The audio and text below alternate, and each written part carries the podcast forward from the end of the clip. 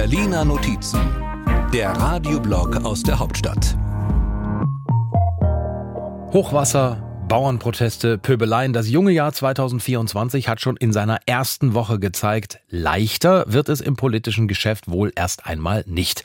Uwe Jahn blickt in unseren Berliner Notizen aus der Hauptstadt auf die Zeichen der Zeit. Ausnahmezustände am Jahresanfang. Wir sehen sie in den Hochwassergebieten.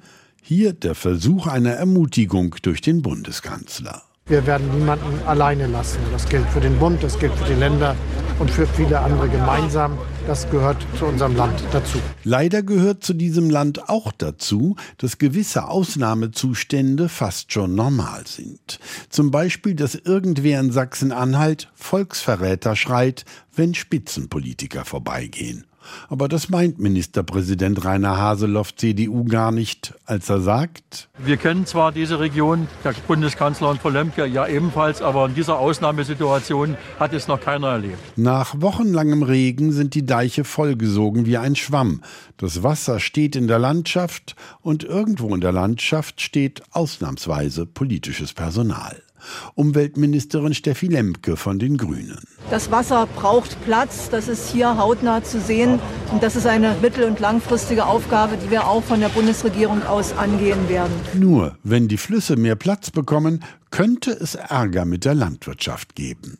Was kein Ausnahmezustand wäre, denn Ärger hat die Bundesregierung ja sowieso schon andauernd. Zuletzt, weil sie Subventionen streichen wollte, Stichwort Agrardiesel wobei der Hauptantriebsstoff für viele Bauern aktuell Wut zu sein scheint. So viel Wut, dass sie Bundeswirtschaftsminister Robert Habeck, Grüne, in Schleswig-Holstein mit tumultartigen Angriffen empfangen haben. Eine Fähre, mit der er aus dem Urlaub zurückkehren wollte, konnte deswegen nicht anlegen. Und das ist Bernhard Krüsken vom Deutschen Bauernverband dann doch zu viel. Das geht gar nicht.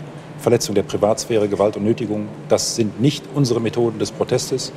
Davon distanzieren wir uns. So sehen es fast alle, auch Union, FDP, SPD und Grüne. Ausnahmen AfD-Chefin Alice Weidel, die Ex-Linke Sarah Wagenknecht und Michaela Kaniber, die CSU-Landwirtschaftsministerin in Bayern. Ja, das ist eine Protestaktion, wie viele andere vermutlich auch. Ist es eben nicht. Was an der Fähre passierte, war ein Ausnahmezustand, herbeigeführt von Empörten, denen es womöglich, folgen wir Bundeslandwirtschaftsminister Cem Özdemir von den Grünen, um Grundsätzliches ging. Wir haben offensichtlich welche feuchte Träume von einer anderen Republik. Das wird es aber nicht geben, um das mal sehr klar zu sagen. Hier gelten deutsche Gesetze und es bleibt bitteschön so. Inzwischen hat die Bundesregierung den Großteil ihrer Kürzungspläne bei Agrarsubventionen zurückgenommen. Weil den Bauern das nicht reicht, demonstrieren sie mit ihren Treckern kommende Woche trotzdem wieder und sorgen für weitere Ausnahmezustände am Jahresanfang. Reicht fürs Erste, oder? Die Berliner Notizen. Immer sonntags hier bei MDR aktuell. Und immer auch als Podcast. Überall da, wo es Podcasts gibt.